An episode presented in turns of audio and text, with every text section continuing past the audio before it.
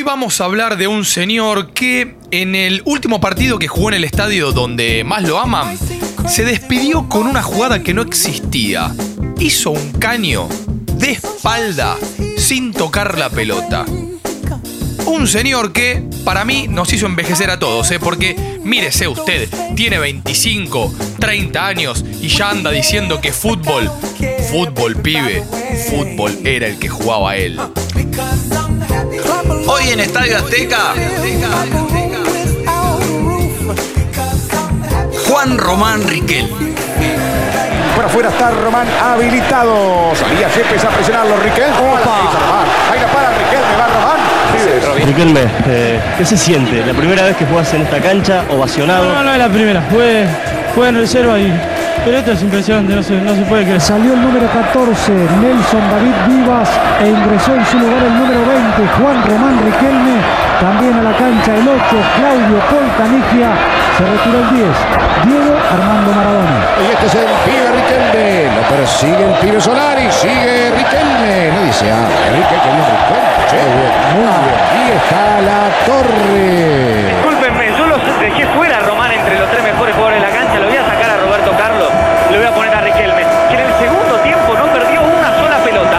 Un poquito de fútbol. Esto es Showtime. Es el genio del fútbol argentino. Que no le parezca exagerado, este es Riquelme. El mejor de la Copa Libertadores es Riquelme. Yo siempre digo una obviedad, eh, eh, una, seguramente será tapa de diario, pero es una mina con tres tetas, es diferente a, a- a todo el mundo, ¿no? Yáñez, sea usted bienvenido, pero ¿cómo le va? Ignacio Fusco, bienvenido a vos también acá, a este estudio hermoso en Congolandia, de Estadio Azteca. En Congolandia. Sí. Eh, te traje mi banderín. Lo traje en un cofre porque es un banderín muy importante. Un cofre igual transparente. Se puede ver el banderín.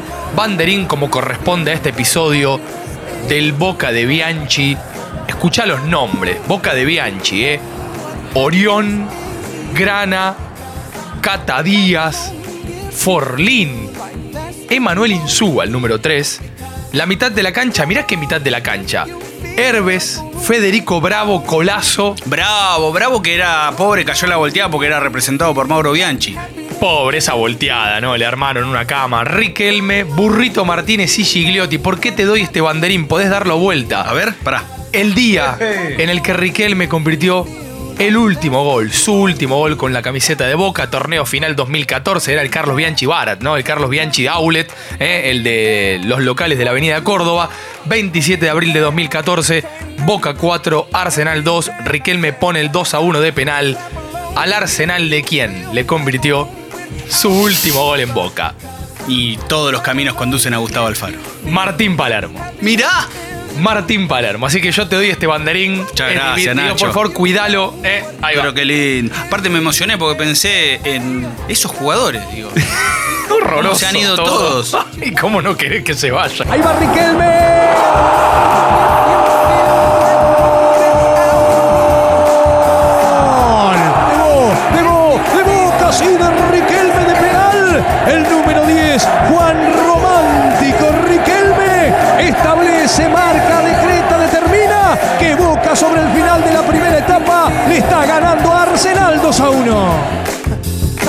Tengo uno que al, al hincha de boca le va a generar más emoción. Equilibrala.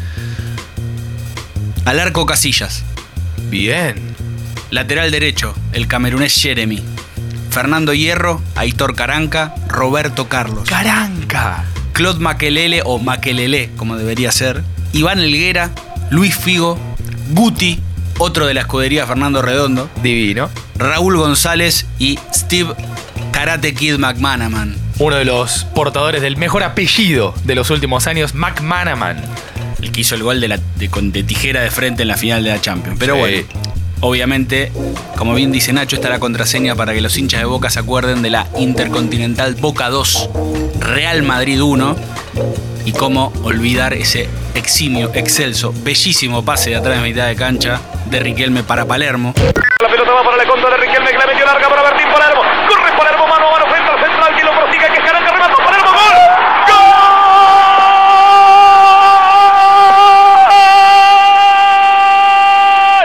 Además creo que fue quizá el primer partido, a ver, eterno que juega Riquelme, porque la semifinal contra Palmeiras viene al otro año, la Libertadores 2007, bueno, faltaban todavía un montón, un montón de años, o sea, Aparte no sé porque si la- fue el primero. Aparte porque la- la Copa o la final de la Copa Libertadores del año 2000, al menos a mí me quedan dos registros o dos imágenes. Una son los dos goles de- del Vasco Rabarrena en la final de ida en la Bombonera. Obvio. Y la otra es el penal de Patrón Bermúdez. Claro. Para sellar la serie y obviamente ganar la Copa de un Palmeiras que venía de ganar en el 99. Su, su primera Copa Libertadores y que defendía el cetro. Básicamente la, la imagen de Bermúdez es como la imagen de Roberto Pompey en el penal de Vélez. Claro. Si bien Bermúdez, comparado con lo que significó Pompey, parece Vélez, es mayor a Boca que lo que Pompey a Vélez, bueno, la imagen que en general te queda es ese penal por dos cuestiones. Mismo estadio, Sí. rival brasileño Sí. y la toma de atrás. Totalmente.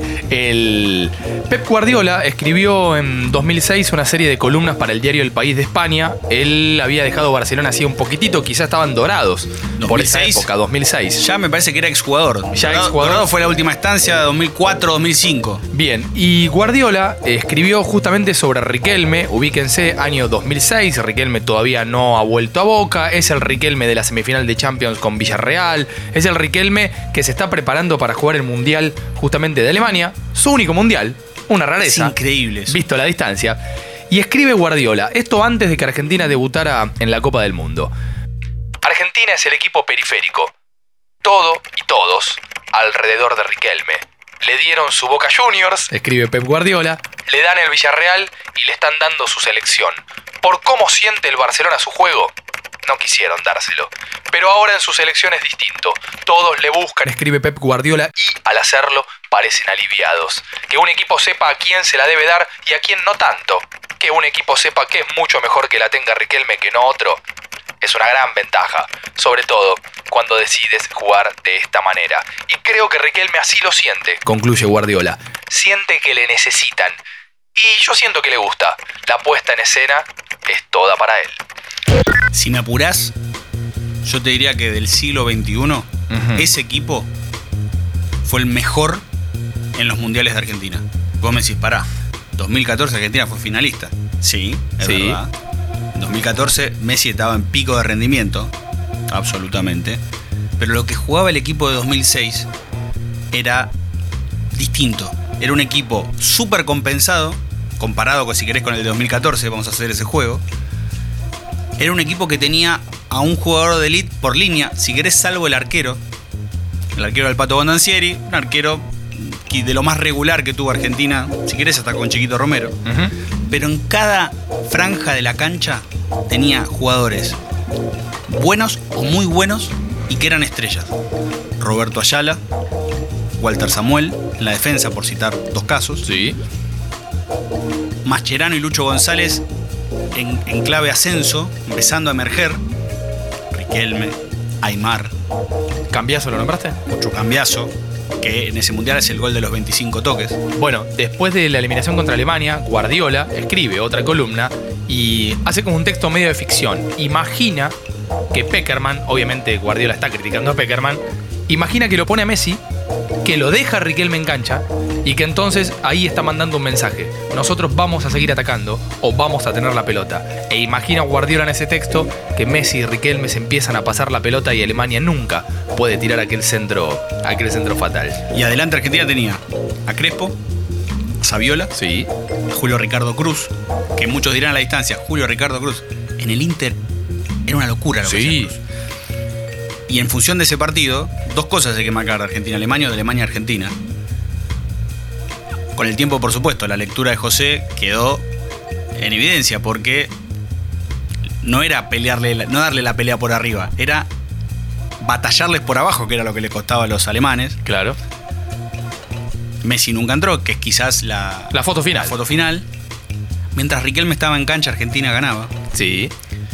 Y te das cuenta también eso, de lo que hablábamos de la compensación y del trabajo de ese equipo, que el gol de Argentina es un centro preciso y precioso de Riquelme y un cabezazo fulminante de Ayala. Que vos decís, en un mundial te tiran un centro, un corner, cabezas gol, ¿qué es lo primero que haces? primero lo grito. Sí. Y después voy a buscar al hombre que, que tiró el centro. Bueno, Ayala fue directamente a buscarlo a Riquelme porque se notó Diciéndole, vos, vos, vos. y también mandando un mensaje. No es una casualidad. No. Se notaba que estaba trabajado, que era Riquelme tiraba ese centro casi al primer palo, área chica adelante y Ayala venía como los bomberos para cabeza de frente. El mejor central, o mejor dicho, el central bajo que mejor cabeceaba, al menos de los que Sí. yo vi. Pues no llega al metro ochenta. Totalmente. Y era un infierno lo que cabeceaba Ayala. Yo nunca vi. Yo soy categoría 82, andamos más o menos parecidos, ¿no, Fede? Sí. 81. Bien. Yo nunca vi un jugador como, como Riquelme. Quizá se le acercó Verón, me parece, en algún momento. Cuando digo ningún jugador parecido a Riquelme, y es más, me pones en un pan y queso, Riquelme Messi, yo elijo primero a Riquelme. Eh, el mejor Riquelme contra el mejor Messi. No, el mejor Riquelme. Y sí, porque el mejor Riquelme puede hacer brillar más a. Messi es más eh, un Superman y, y Riquelme es Batman. Diga, comisionado, ¿no sabe quién anda suelto? Su archienemigo, el acertijo. Dios mío, ¿otra vez? Bueno, eh, hay una teoría muy divertida que me la contó un escritor, dramaturgo argentino, se llama Mariano Tenconi Blanco, eh, autor de dos obras fabulosas. Una se llama La vida extraordinaria y la otra se llama Todo tendría sentido si no existiera la muerte. Y Adhiero firmemente a lo último. es una gran obra. Y Tenconi dice lo siguiente. otros jugadores talentosos como Neymar quizás se parecen al cine de Hollywood porque hay algo de la batería de recursos que está puesto en primer plano, algo que sucede a toda velocidad, que no da tiempo a pensar, que una cosa lleva a otra, lleva a otra, lleva a otra y de pronto el efecto, entonces se parece más bien a una superproducción, a un monstruo de Hollywood, uno de esos blockbusters o, o a una película de Marvel, digamos, ¿no? Puro efecto especial, puro entretenimiento, pura energía. Y Riquelme en algún punto es un futbolista un poco más artesanal, entonces uno podría decir que se parece más al teatro.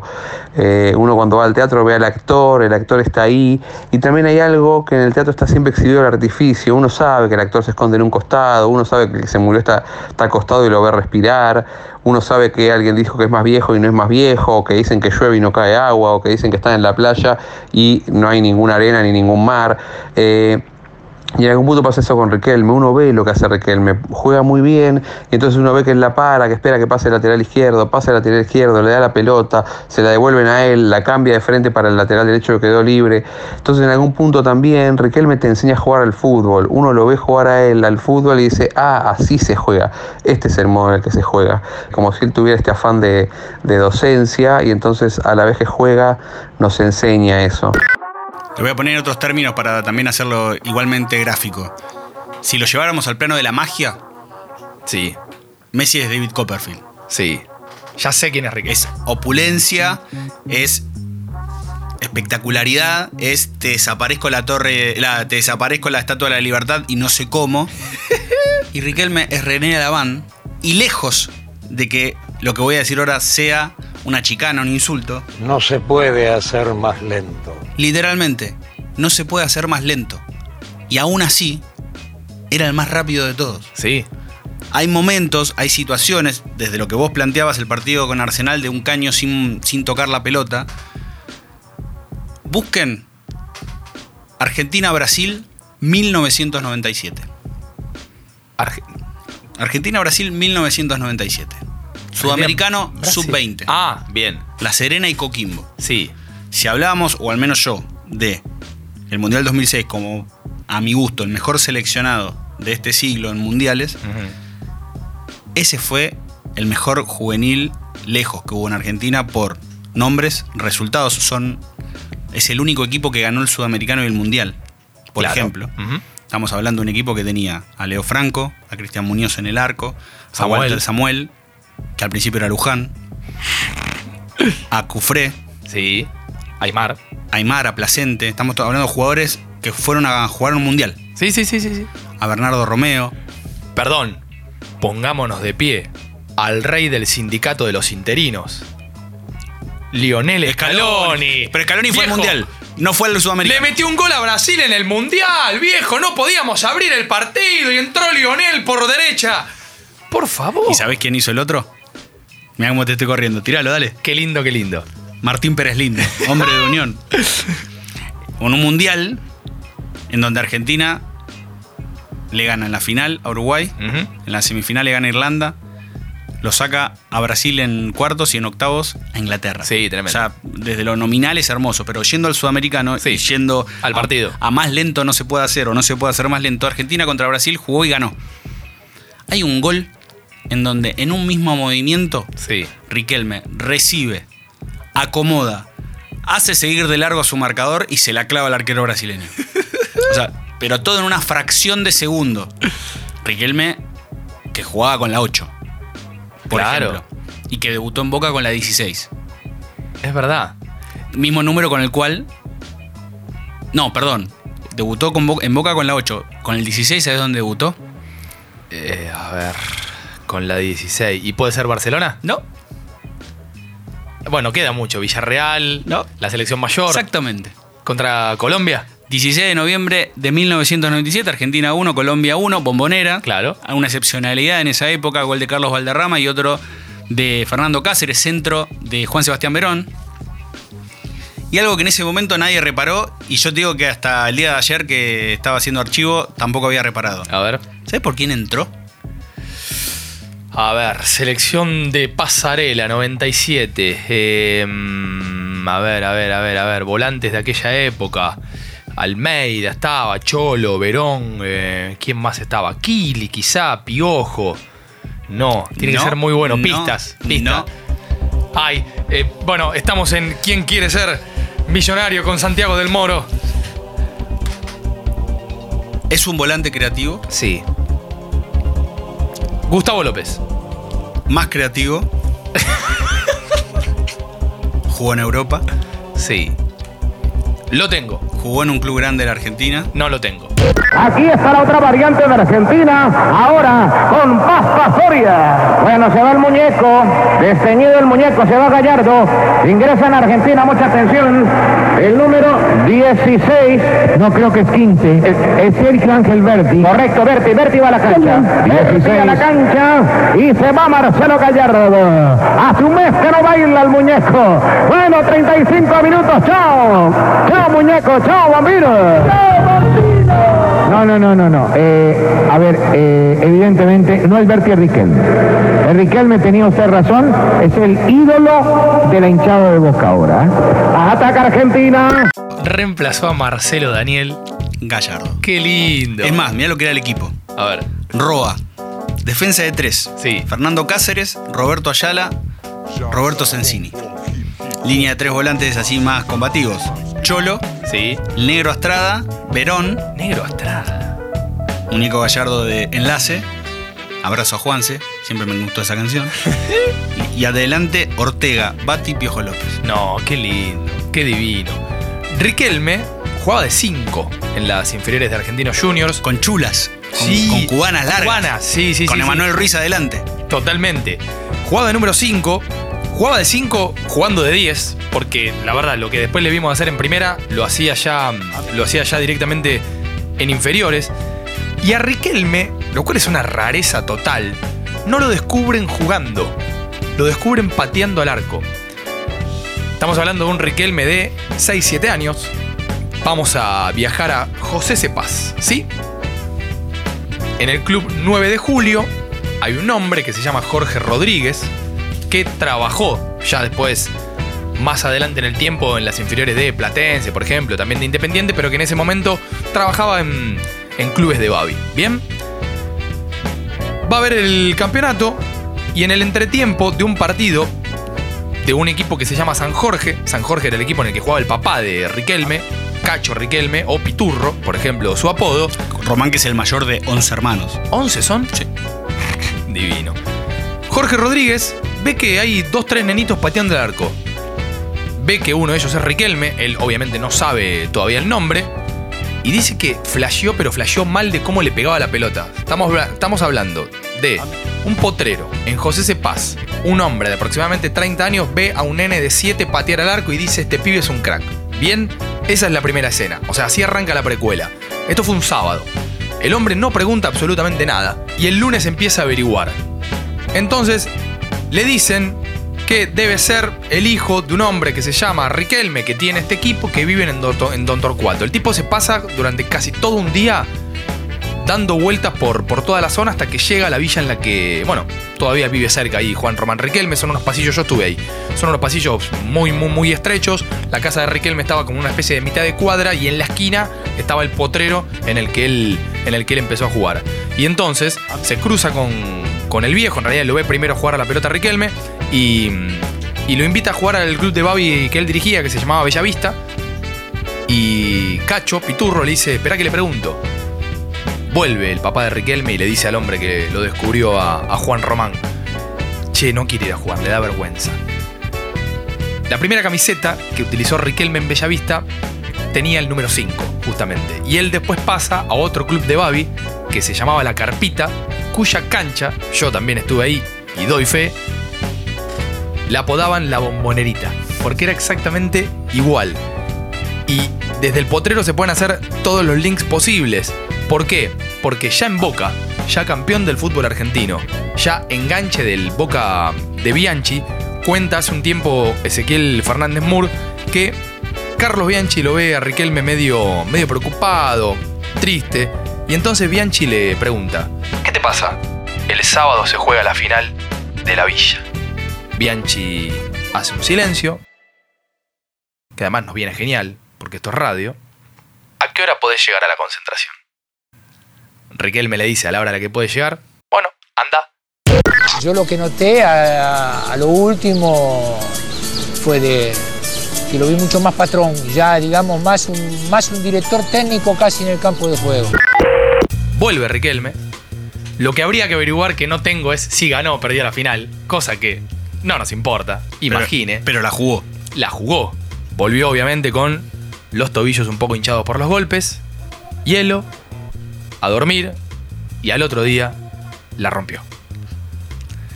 Y aparte, también es una línea de conducta lo de Riquelme la 5 y en dónde termina jugando, porque si hablamos de mística y sentido de pertenencia, es uno de los escudos que te esgrime Estudiante de La Plata. Si hablamos de 5 combativo y tirarse a trabar con la cabeza, tranquilamente podemos hacer referencia a Boca. Pero si hablamos de mediocampistas elegantes, con la cabeza en alza, buscando la mejor opción de pase, es imposible que el linkeo no sea Argentino Juniors. Y es imposible no pensar que si antes estuvieron Batista y Redondo, por citar dos casos, el molde a Riquelme le calzó perfecto. Y que también, si vos ves el Boca de Bianchi, más allá de lo que luego fueron los bivotes o tribotes con Traverso, Serna, Bataglia, Caña. Yo creo que tribote debe ser de las palabras más horrorosas de la tierra que sin embargo me gustan. Sí. Sí, tribote. Suena a golosina falopa que te venden en una estación de tren. Sí. Rica. Rica. Rica, eh, tipo. Rica depende de la edad. No, No, no, me- los 30 no es más rica. No, bueno, es rica, es medio así. eh, no venenosa, no me sale la palabra cuando se te tiran algo que te contamina, no me sale el nombre, pero bueno, córtenlo, después no va a quedar bien. Pero eh, si vos ves el Boca de Bianchi y mismo el seleccionado, menor y mayor, sí.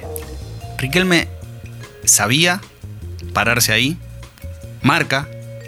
Lo mismo de Messi, son dos jugadores que marcan. No por nada nació en el mismo día, con nueve años de diferencia. 24 de junio del 78 Román, 24 de junio del 87 Messi.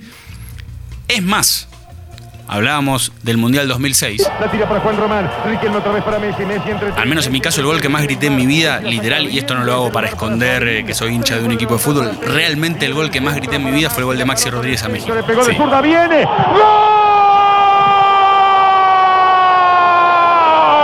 El centro cruzado de Juan Pizorín, la parada de pecho, zurdazo al ángulo. Aymar Messi Riquelme. Así terminó Argentina ese día. Y Messi. Aymar Messi Riquelme. Y Tevez. Y Tevez, ah, claro. Los cuatro. ¿Sí? Qué lindo que es el Y el que estaba parado, o uno de los que estaba parados en, la, en mitad de cancha, conteniendo y armando, era Román. ¿Sí? Porque si vos tenés, repito, al mejor jugador argentino, al menos de este siglo, después debatimos Maradona, Sí, Messi, sí, sí, sí.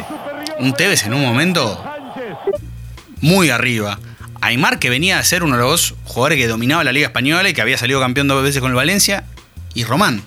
O sea, tenés tanto talento, necesitas que uno se sacrifique, y el que se sacrificaba ahí era Román. Bueno, en Argentinos Juniors eh, hay una crónica que, bueno, que escribí yo, después en todo caso la, la podemos repetir como para. eh, nada, o sea, que me lean, ¿no? O sea, ¿entendés? O sea, yo quiero que me lean. Eh, Lo no, único que queremos, que lo lean. No nos escuchen, léanlo ahí. no, mentira. Hay una crónica que se llama El, el niño que no quería jugar. Es justamente mm, una especie de precuela de, de Riquelme. Bueno, el día que lo descubrieron, que recién lo contábamos. Sarasa. Y charlando con Ramón Madoni, me cuenta mm, Madoni. Madoni no se perdió una, ¿eh? No, divino, lo de Madoni. Están todas. Tremendo lo de Ramón Madoni. Y entonces Madoni me cuenta que eh, a Riquelme le costaba gambetear, que lo movían fácil. O sea, le ponían el cuerpo y lo tiraban de lo flaco y alto que era Riquelme. Estamos hablando comienzo de las inferiores, por supuesto, ya en Argentinos Juniors. Y entonces en un momento ocurre la siguiente escena que es divina. Va mm, Piturro, Riquelme, Cacho, eh, el hombre que jugaba justamente en San Jorge, el equipo del barrio, y lo encara directamente a Madoni porque Riquelme a veces no jugaba. Y no solamente no jugaba, sino que encima lo dejaban último en la lista. A veces no viajaba. Por ejemplo, Argentinos iba a Santa Fe. Si faltaba alguno de los pibes de la lista de 18, entraba Riquelme. A ese nivel. Lo va a tener en cuenta Ramón. Lo encara Piturro Riquelme a Ramón Madoni. Me dice Madoni a mí que, bueno, obviamente el viejo sabía, ¿no? Lo que tenía entre las manos. Yo le decía que sí, que obvio que sí, pero que bueno, que esperara. Y entonces, ¿qué hizo Piturro Riquelme? Cacho intentó llevar a Riquelme a Platense. Y acá viene esta historia que es divina. Se lo dice a Jorge Rodríguez, el hombre que lo había dirigido en Babi, el hombre que lo había descubierto. Jorge llama a un técnico amigo suyo que trabajaba en Platense y lo lleva a ver un chacarita argentinos.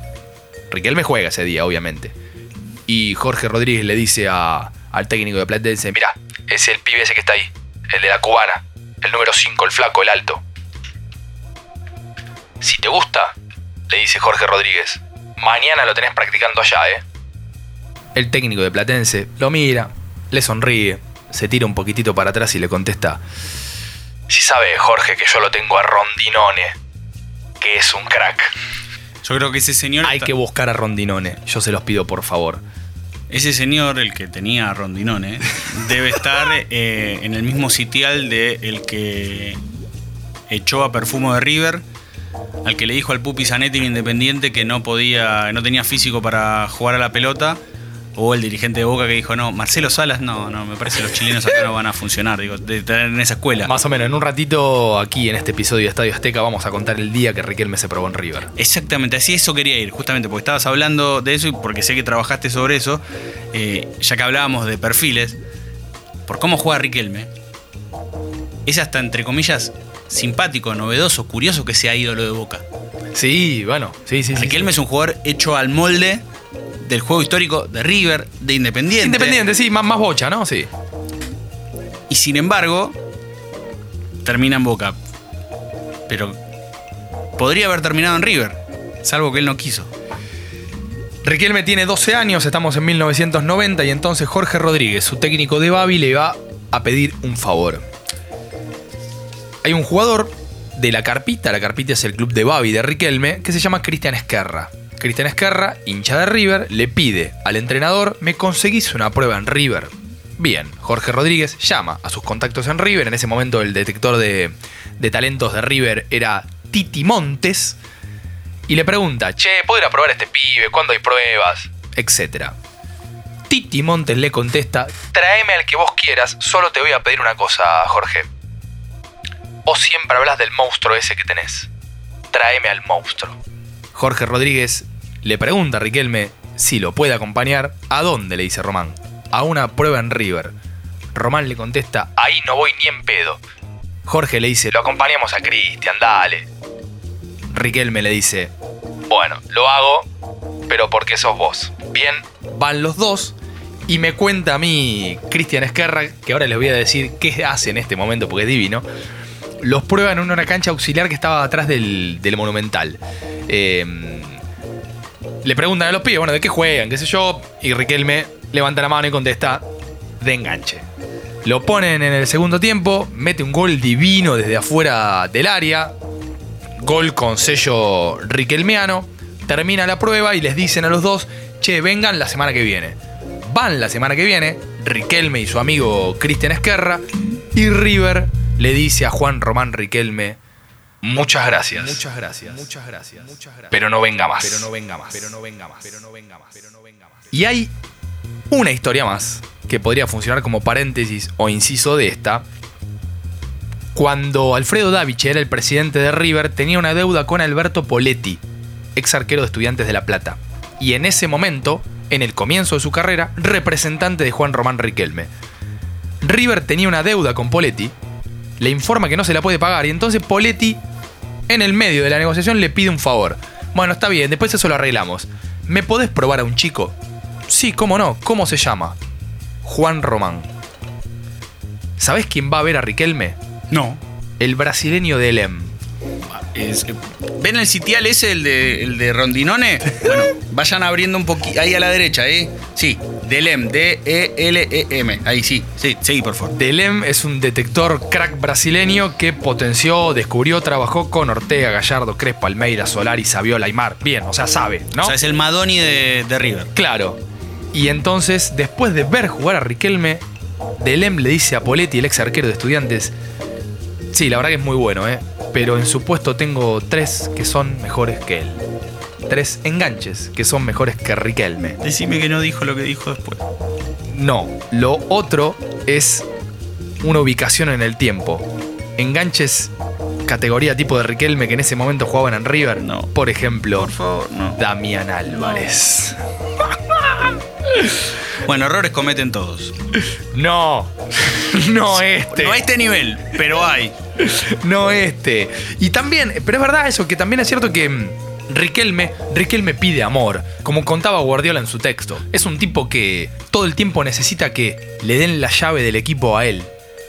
Pero así, literal. Y en un libro divino que se llama La pelota no entra por azar, ¿lo tenés? El de No. Ferran- ¿Lo tenés a Ferran Soriano? Sí, señor, claramente. Ferran Soriano es eh, ex director deportivo del Barcelona entre 2003 y 2008. Ahora trabaja mm, justamente con el City. El, el- el grupo City que tiene como eh, uno de sus principales directivos a Pere Guardiola. El hermano de. Sí, ustedes sabían, de Pep. Y cuenta Ferran Soriano una, una genialidad que mm, dice que cuando entró por primera vez a la casa de Riquelme en Barcelona, imaginen esto. Bueno, departamento, el piso y nada. Nada, dice Ferran Soriano. Solamente una mesa con un mantelcito a cuadros, un par de sillas y el mate. Y nada más. Ni cuadros, ni fotos.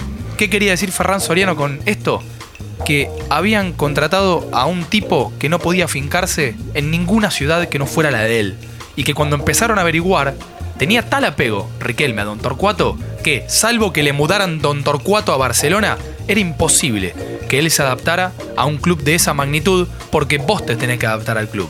Porque vos te tenés que adaptar al club. El club no se puede adaptar a vos. Fíjense, Riquelme vuelve a Boca con 29 años y todavía vive en el mismo barrio. Y si hablamos de Barcelona, hay dos momentos que también hablan a las claras de lo que dice Nacho. Duró solo un año. Si vos te pones a pensar, Maradona, Riquelme y Messi, tres jugadores los más talentosos, si no son los más talentosos absolutamente. Sí, ya sé, están Bochini, Alonso, digo, podemos discutir un rato largo. Pero de los tres, hay dos que no sobrevivieron, ni al club ni a la ciudad. Maradona y Riquelme. Claro. ¿Por qué Messi sobrevivió? Porque entró de chiquito. Entró en la factoría y se formó en la factoría de la Masía para luego entrar a Barcelona.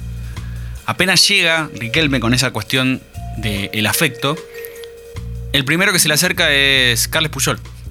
Mira. Al punto tal de que le da su camioneta para que se mueva por Barcelona. ¿En serio?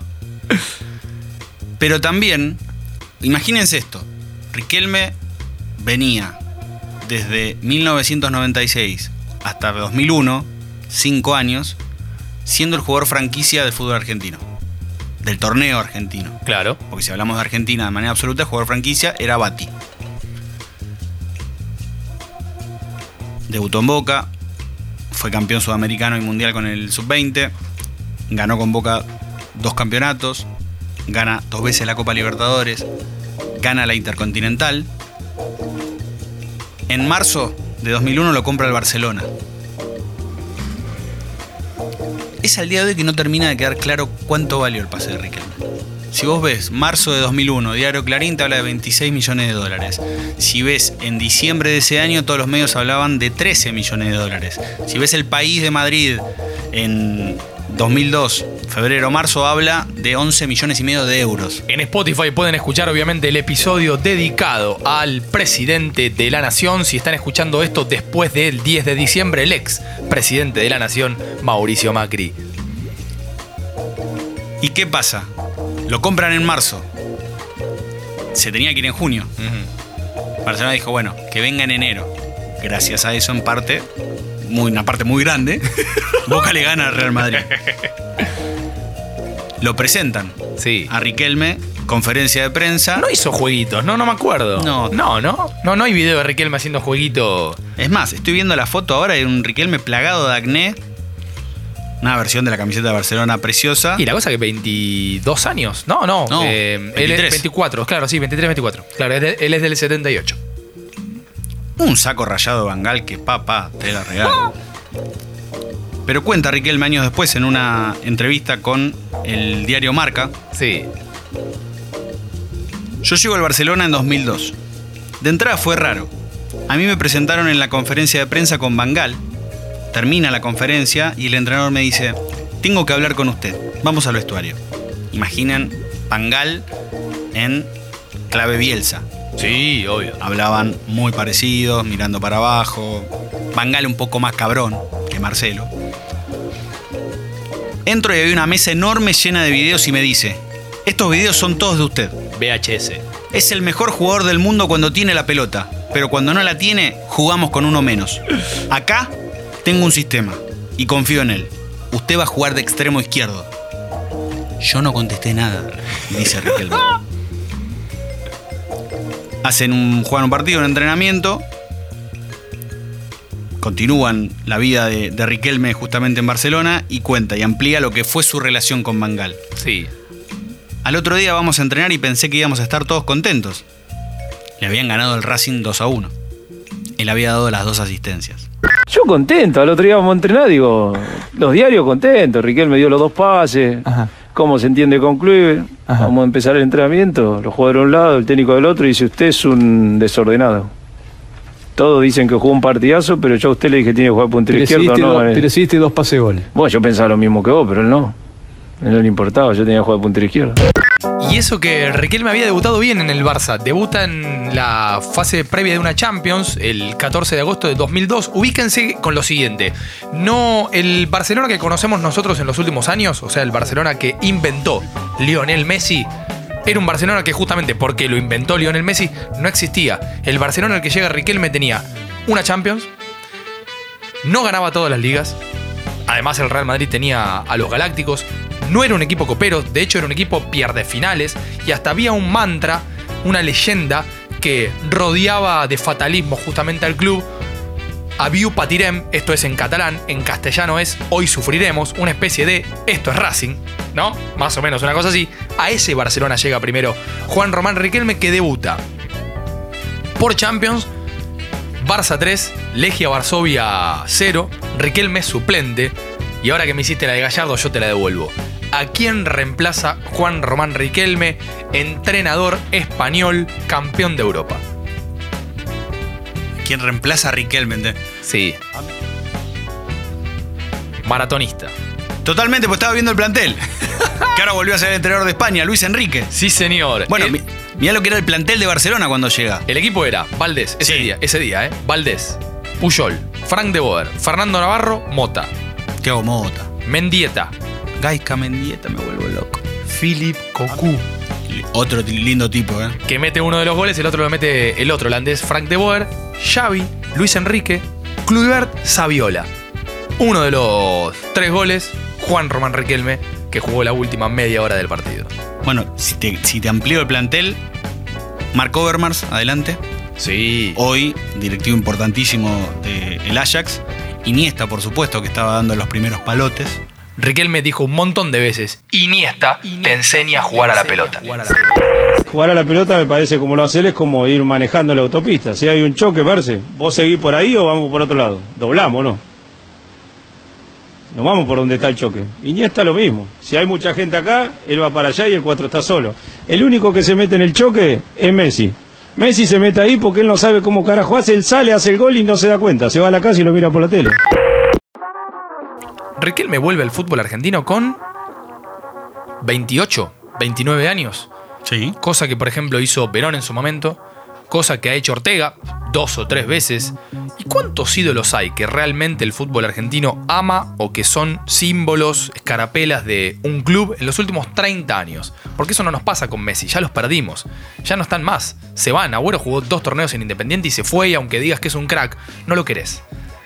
Son tres, cuatro. ¿Quiénes? Verón. Sí. Riquelme. Sí. Diego Milito. Milito, ahí está, mira. Y si querés, para mí es, eh, es más una, una exacerbación del deseo, no quita la- lo referencial Lisandro López. Me parece que no está al nivel de esos tres. No, no, para nada. En, en historia y tampoco en idolatría. Para nada.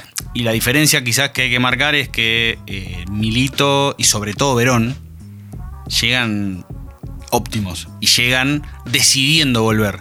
Riquelme y Ortega son expulsados por el sistema y necesitan ir a buscar cobijo a un lugar donde se sientan mejor. Pero son expulsados por el sistema porque ellos todavía eligen su hogar. Por supuesto. Ellos se sienten cómodos, cómodos ahí. Y lo que hace Riquelme en la Libertadores 2007, yo no lo vi nunca jamás en mi vida. Ustedes recuerden que aquel mediocampo estaba conformado por pibes de 20 años. Ese mediocampo era Pablo Ledesma, Ever Banega, Neri Cardoso, que será un crack Banega, pero tenía 20 años y era la Copa Libertadores de América. Y Riquelme, con los pases teatrales de los que hablábamos al principio, orquestaba el tiempo no solamente de Boca, sino de el rival. Riquelme maneja al rival. Mira. En la Copa Libertadores del año 2000, Riquelme hace tres goles. Quizá la foto fuerte es cuando mete el segundo penal en la definición por penales contra Palmeiras. Tres goles, son dos a River. Encima, ¿no? El primero, El primero. un tiro libre desde la izquierda con una rosca divina y el grito. Sí, sí, sí, sí, sí. Digo la foto de Palmeiras porque es la última. Obvio, obvio, obvio. 2001, Sí. tres goles. Metió sus penales tanto con Palmeiras como Cruz Azul en semifinal y final. 2007, ocho goles. Mira. En el grupo Boca jugó con Toluca, Cienciano y Bolívar. Sí, que tiene que ganarle 7 a 0 a Bolívar. No, le tenía que ganar por 4 Ah, por 4. para ya asegurarse. Le metió 7. Le metió 7. Nunca vi un baile tan grande como el que le dio Vélez con la golpe al Boca de Riquelme y Riquelme solito le mete un gol olímpico. Octavo de final, 3 a 0 en la bombonera. Ganaba Vélez 1 a 0. Lo estaba sometiendo. Viene lo que dice justamente Nacho. Una camiseta espantosa de Boca. La peor. Horrible, horrenda. Era una franja blanca en vez de la amarilla. Y lo que tendría que ser azul era rayas horizontales Ah, azul y, y blanca. Hace dos goles. Cuartos de final. Vélez de Mauro Zárate. Le gana Libertad. Sí. 1 a 1 en la bombonera, en la ida. 2 a 0 en Y Paraguay. además pasaba algo con, con aquellos Boca. En la previa, cuando armabas la cartelera del partido, siempre perdía. Insólito, vimos todo mal, vivimos mal, chicos, vivimos mal. O sea, ¿qué pasó? ¿Viste? ¿Te acordás? Ya está, 1 a 1 en la bombonera, pierde. Lo mismo Palmeiras, 2 a 2 acá a la final, pierde. Real Madrid, pierde. ¿Por qué nos equivocamos tanto? Pero pará, mirá lo que era esto. Semifinales. Sí. Van a jugar a Colombia contra el Deportivo Cúcuta. Sí. Una expedición interminable. Boca pierde 3 a 1. Sí. Pierde la revancha en la bombonera, obvio. Gana 3 a 0. Diferencia de gol. Y ahora, Riquelme lo eligió como el gol más lindo en Boca, que el de tiro libre, bajo la niebla. Bajo la niebla canta Román. El de tiro libre no tengo duda. El de tiro libre fue el mejor para mí, el de Cúcuta. Porque fue la única vez que pateé y ya sabía que era bueno. Una pelota excelentemente impulsada. Un arquero que venía arrojándose, partiendo y haciendo pie desde la mitad del arco. Ya no podía llegar como se ve. Un balón que pasa por arriba de la barrera y se mete muy cerca del palo izquierdo. De un arquero que había ido a custodiar el otro lado. final. De un lado Boca, del otro lado el gremio de Porto Alegre. El gremio de Rolo Schiavi. Y de Sebastián Saja. Sí. El gremio que había salido campeón en el 83, si mal no recuerdo, Sí. con Renato Gaullo, que fue la figura, y Hugo de León. Y 95. 95 con Paulo Núñez y Jardel. Jardel que terminó jugando en Newell's, acuérdense. Sí, me vuelvo loco. Y la llave decía que tenían que definir en Brasil. Sí. Que es como, perdón, es como el otro patio de la casa de Román, ¿viste? Vos tenés la bombonera. No, no, es, es Don Torcuato, la bombonera y cualquier cancha de Brasil. claro. En la ida jugaban en la bombonera. Ya venía haciendo 5 goles Román en la Copa Libertadores. En la final ganó 3 a 0. Y en la vuelta 2 a 0. Hizo 3 goles en la final, 3 de los 5. Y en la vuelta, ya que hablábamos de camiseta fea, la de los octavos, la combineta, pantalón amarillo, camiseta tradicional. Y ya que Nacho remarcaba tanto lo del medio campo, escuchen con qué equipo, con qué formación inicial Boca sale campeón en el partido de vuelta. Es Jekyll y Hyde. Lo de mitad para atrás y lo de mitad para adelante. Informa la voz del estadio. Con el número uno, Mauricio Caranta. Línea de cuatro, Hugo Benjamín Ibarra. Daniel Díaz. Claudio Morel Rodríguez. Clemente Rodríguez. Línea de tres en el medio campo, Pablo Ledesma. Ever Banega. Neri Cardoso. Con la 10, Juan Román Riquelme. Adelante, Rodrigo Palacio. ¡Queda por abajo, flaco! Martín Palermo.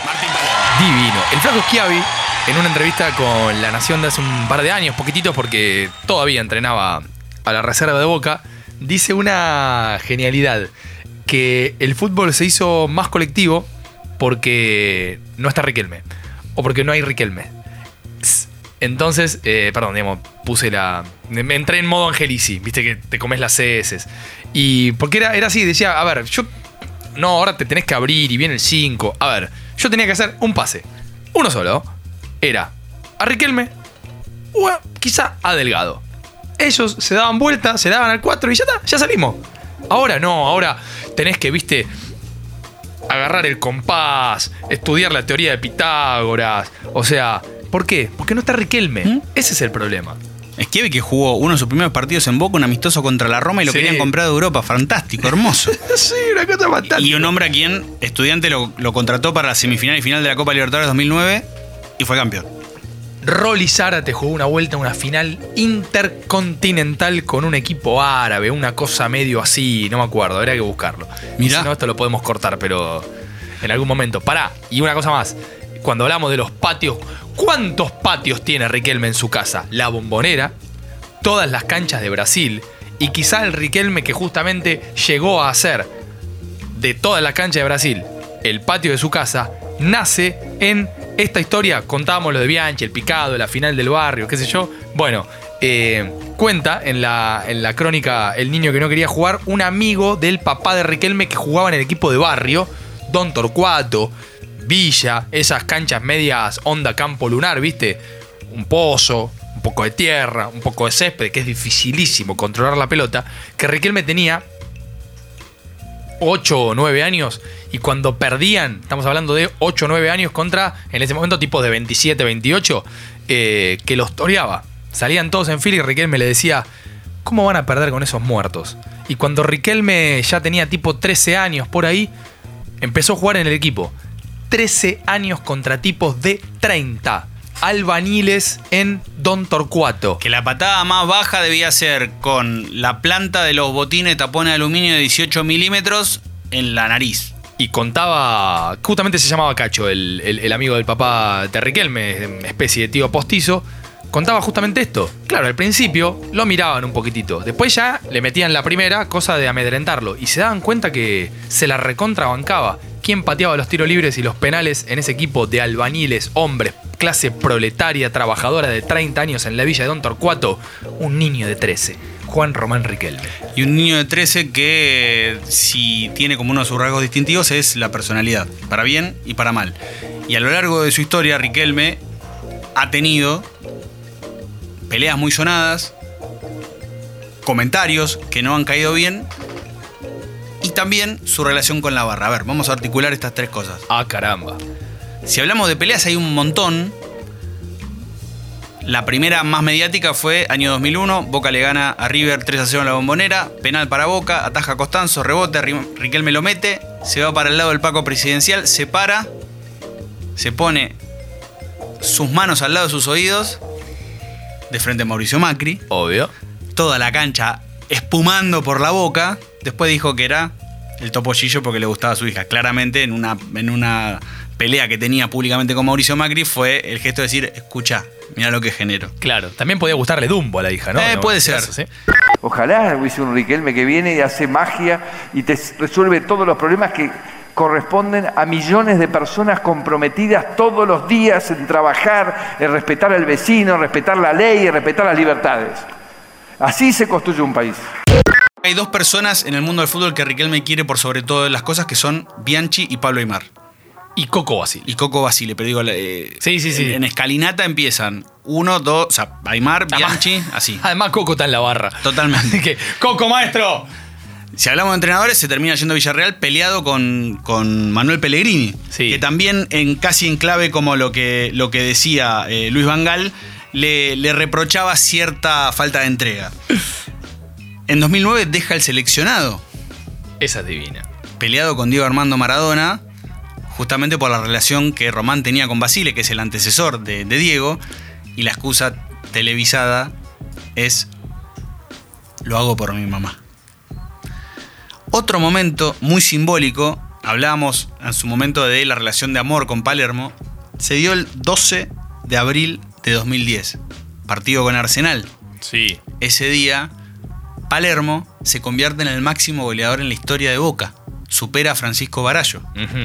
Román entra bailando al área, pudiendo definir, se la abre a Palermo. Y Riquelme se va para un lado, gritando solo.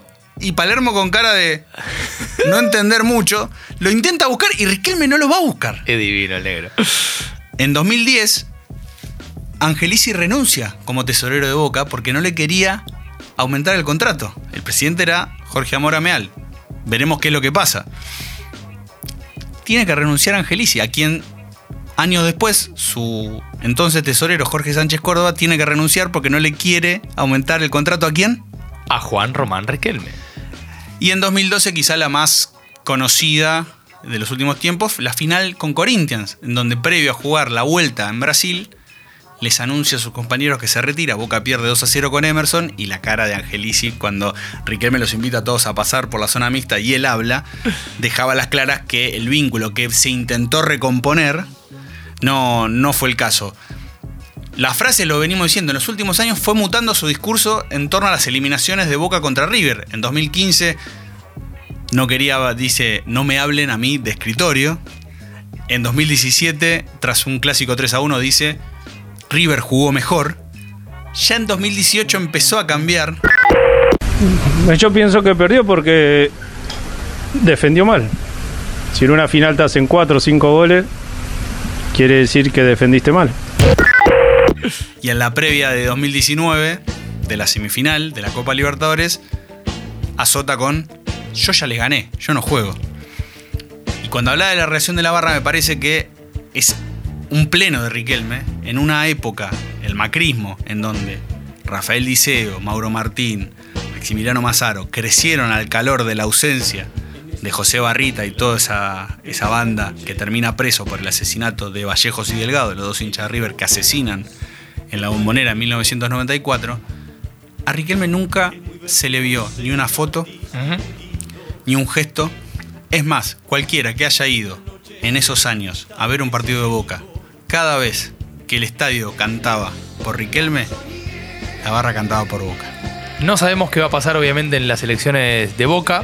Sí hay una altísima chance que el hombre que, según él, según su propia versión, lo dijo al aire, se lo dijo al mismo presidente de la nación, el hombre que preparó el terreno indirecta e inconscientemente para que Macri sea primero alcalde y luego presidente, quizá le saque al macrismo el último rincón de poder que le queda, que es justamente la, la bombonera, o sea, o sea, Boca.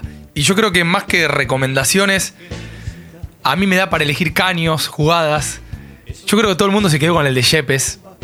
En el comienzo de, este estadio Azteca recordábamos el caño sin tocar la pelota a Lanús, que es el último partido de Riquelme en, en la bombonera, le gana, le gana 3 a 1 a Lanús.